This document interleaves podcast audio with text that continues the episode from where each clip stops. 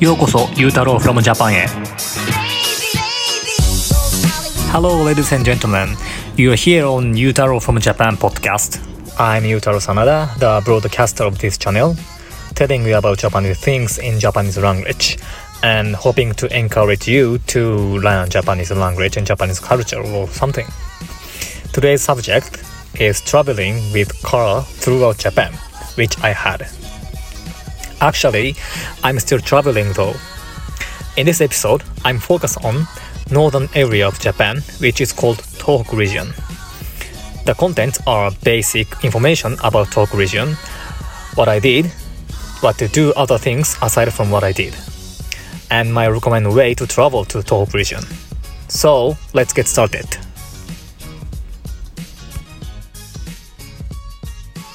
はい、ということで、 えー、今日は東北地方のことですね、についてお話をします。まずは東北地方の基本の情報、基礎情報、 basic information です。本州の一番北側に位置していて、えー、青森県から福島県までの地域を東北地方と呼びます。えー、青森県、秋田県、岩手県、山形県、宮城県、福島県。この6県のことを東北地方と呼んでいます。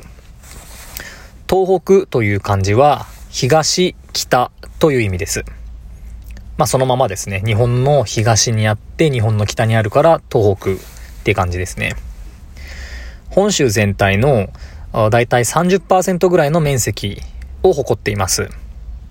本州全体は33の都府県一方で東北は全部で6の県ですが、一つ一つの都道府県、一つ一つの県がかなり大きいので、えっ、ー、と、面積でいくと本州の30%ぐらいになるということです。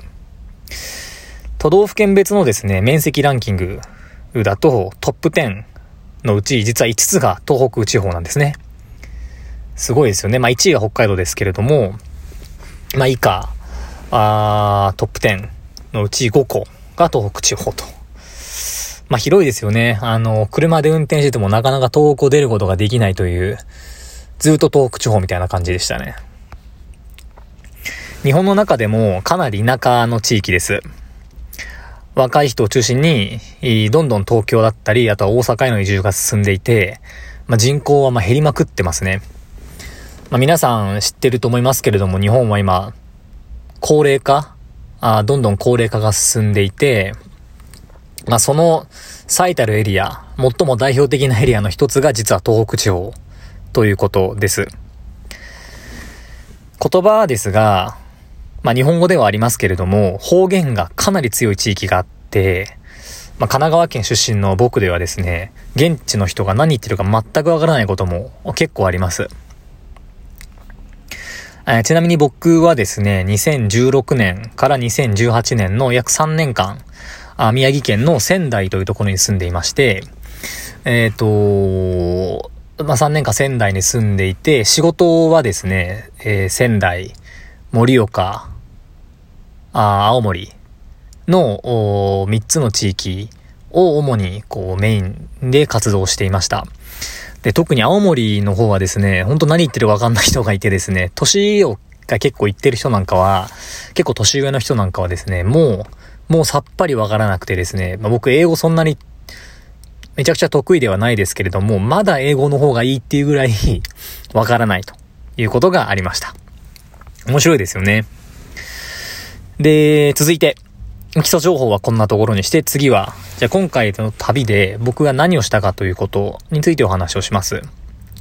まず、旅のルートですけれども、一番南の福島県から入りまして、で、そこから、あ宮城県、岩手県、青森県と北に上がりました。で、その後、お西側に移動して、えー、秋田県、山形県と南下していく、そんなスケ、えー、そんなルートでした。福島県では、大内塾というところに行きました。聞いたことありますかね？大内塾。結構人気で、まあ、日本では結構有名ですですね。福島県の中でもかなり、えー、人気の高い観光地になってます。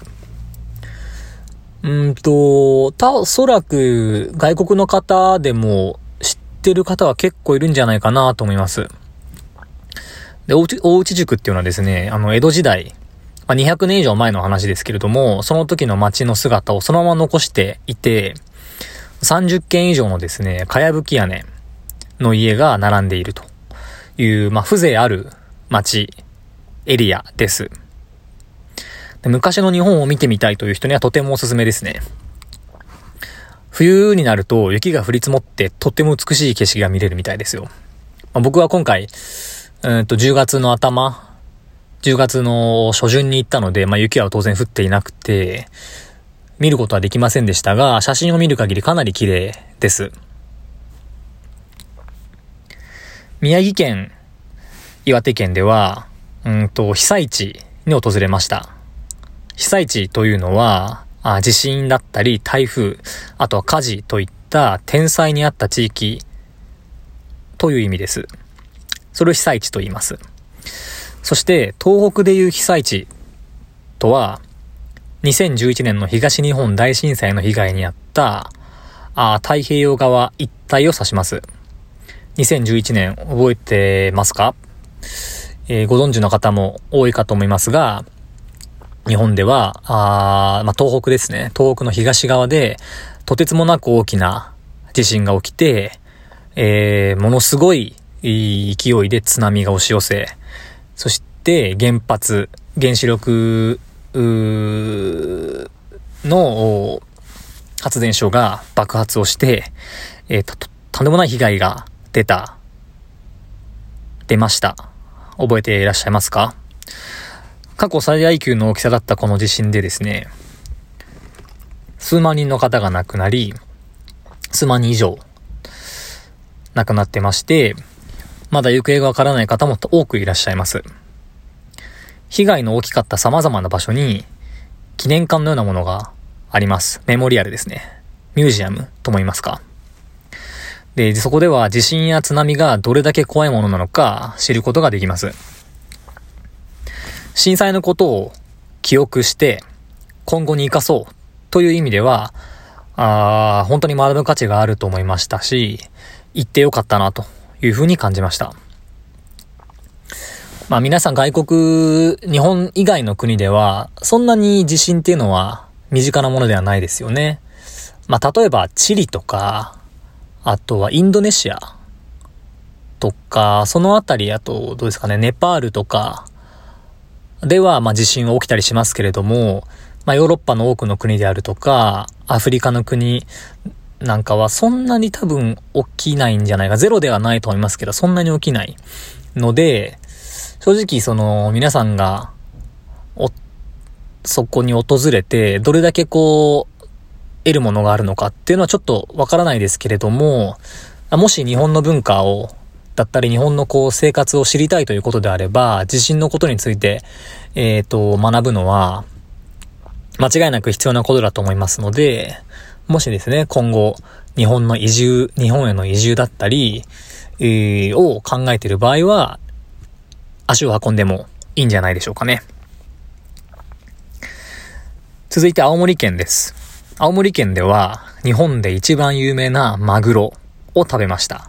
マグロはあの、ツナ、トゥナです。トゥナ。あとはまあ友達と久しぶりになって毎日飲んでました。青森に結構あのー、僕知り合いがいまして、そうですね、毎日誰かと会って毎日飲んでましたね。日本酒が美味しいんですよ。うん。で、次、秋田、山形、秋田県と山形県は、まあ、海岸線沿い、えっと、西側の日本海側をひたすらドライブして、日本海の風に当たりながら、こう、進んでいったって感じです。あまり目立ったことはしてません。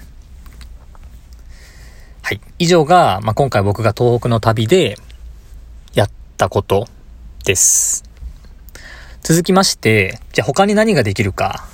まあ、今回僕はあの、東北にもともと住んでたこともあって、そんなにこう、普通の旅行者がしないことも結構多くやっていますし、普通の旅行者がやることは、もうある程度やっているので、あまり言ってないということもあるんで、参考にならないかもしれないと思いましたので、まあ、僕が今回やってないことでな、他に何ができるか、みたいなことを紹介します。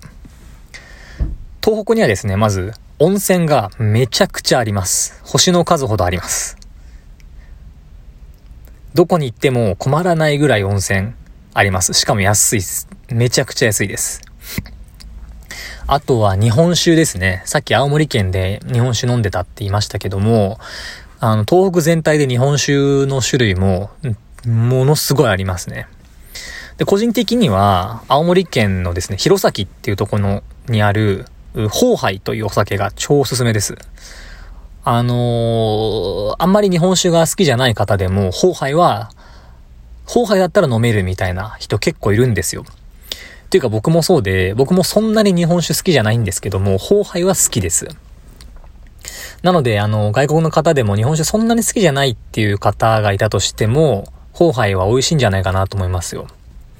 あの、今回から、あの、トランス、翻訳と言いますか、あの、トランスクリプトを、を作って、ウェブページを作ったので、で、そこに、あの、今回のえっ、ー、と、エピソードのトランスクリプトは貼り付けますので、で、そのトランスクリプトに、あの、ホーハイの、えー、なんだ、ホームページと言いますか、なんか貼っ付けときますので、よかったら見といてください。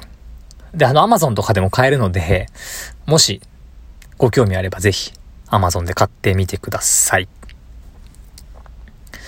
あとはそうですね、青森県、まあ日本酒もそうですけど、トレッキング？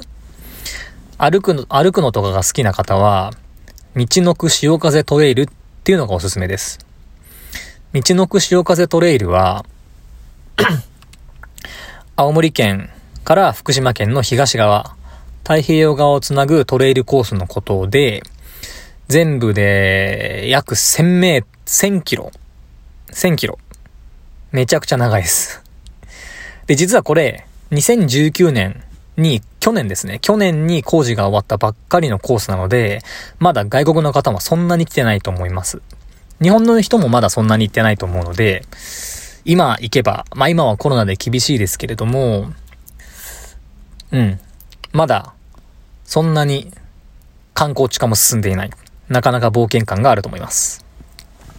道のく潮風トレイルについても、ウェブページを貼り付けておきますので、よかったら見てください。あとは、夏祭りですね。東北の夏の祭り、お祭りが全国的にものすごい有名です。東北のどの地域でも大規模な祭りをやっていて、特に有名なのは青森県のねぶた祭りです。ねぶた祭り、聞いたことありますか？ねぶた祭りとは、明かりをつけた灯籠まあ、明かりをですね、こう、出し、おっきなこう、なんて言うんでしょうね。出し、日本語では出しって言うんですけど、おっきな、うーんと、オブジェクトみたいなものに乗せてですね、練り歩くんですよ。で、めちゃくちゃ賑やかで華やかなお祭りです。毎年200万人以上が全国から来る。うん、日本でも最大級のお祭り？うん。一番有名なお祭りの一つなんじゃないですかね。こちら YouTube のページがあったので、これ貼っときますので、見てください。その他、まあ、季節ごとにですね、それぞれやれることがあって、春は桜が見れます。秋は紅葉が見れます。まあ、当然冬はですね、スキーだったり、スノーボードが楽しめますよ。ご飯も地元の美味しい食事がそれぞれあって、福島はラーメン。宮城は牛タン。岩手はイチゴ煮。青森はせんべい汁。秋田はきりたんぽ。山形は玉こんにゃく。まあ、これ僕が全部好きなものなんですけども、まあ、それぞれご当、ご当地料理ですね。地元の美味しい料理ですんで、もし遠くに行かれる際は、こ、このうちの一つは食べておかないと損ですよ。はい。以上が、あ他にできること。僕が今回しなかったけど、できることですね。じゃあ最後に、僕のおすすめの東北旅行の方法についてお伝えします。まあ、僕一応東北に3年間住んでいたので、他の日本の人よりも東北旅行については詳しいですし、いろんなアドバイスができると思います。まあ、ベースですね。ホームタウンと言いますか。あの、拠点は仙台がいいと思います。宮城県の仙台市です。そこからであれば、基本的にどこでもバスや電車が通っていますんで、うん。まずは仙台に行って、そこから新しい、新たな行き先を探す、チケットを買って、えー、向か、向かう、みたいなのがいいと思います。東京から仙台までは新幹線かバスで行けます。新幹線であれば1時間半。まあ、値段は1万円ぐらいですね。だいたい、えっと、アメリカドルで100ドルぐらい。バスであれば5、6時、5時間から6時間ぐらいです。値段は安ければ3000円ぐらいから、高くても、まあ、6000円ぐらいですね。まあ、時間がある人はバスが安くておすすめです。お金に余裕がある場合は、車のレンタルが、あ一番いいです。っていうのも、さっきも言いましたが、東北はめちゃくちゃ広いんで、どこに行くにも結構時間かかるんですね。あとは、その、公共交通機関もそんなに便利じゃないので、結構大変なんですよ。東北の中をこう移動するっていうのは。なので車があると、まあ、それはもうすごい便利になりますし、いろんなとこに行ける、うことになります。ただ車は嫌だ。あでも東北地方いろいろ回ってみたいという方、もしいらっしゃれいれば、あの、僕にメールをください。相談乗りますよ。僕も東北好きですし、もっともっといろんな方に東北を見てほしいなっていうのは昔から思っているので、あの、まあ、僕がですね、こう誰かに東北旅行のアドバイスをできるのであれば、それはすごい嬉しいことなので、ぜひぜひご連絡をいただければと思います。はい。まあ、日本の田舎、カントリーサイドも北海道だったり、北海道とか九州地方は、どんどん観光地化が進んでですね、外国の方にも人気の旅行先になっています。で、一方で東北地方っていうのは、まだまだ観光地化が進んでいない地域です。なので、こう、なんでしょうね。秘境、日本語で秘境って言うんですけど、英語だと何て言うんですかね、ヒルンプレイスみたいなことですかね。ヒルンプレイスはですね、東北地方にはたくさん眠ってます。あの、僕の友達の日本好きの外国人のでも、東北にだけは行ったことないっていう人から、あの、結構いるんですよ。なんで、あの、ぜひぜひ、あの、そういう意味でも東北っていうのは、冒険感があって、えっ、ー、と、いろんな日本を知れる、今まで知らなかった日本を知る、うー絶好の場所だと思いますので、ぜひぜひ、東北地方、行ってみてはいかがでしょうか。まあ今はコロナがあるので、なかなか日本への旅行っていうのは難しいですけれども、まあコロナが落ち着いたら、ぜひぜひ考えてみてください。今日は以上になります。バイバイ。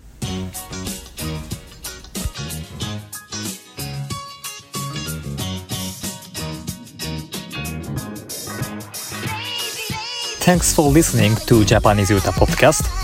If you want to ask something to me, please send a message to japaneseyuta.7 at gmail.com. And if you want to see transcript of this episode, visit japanese-yuta.com www.hateblo.jp. You can leave a comment on comment section as well. See you next time.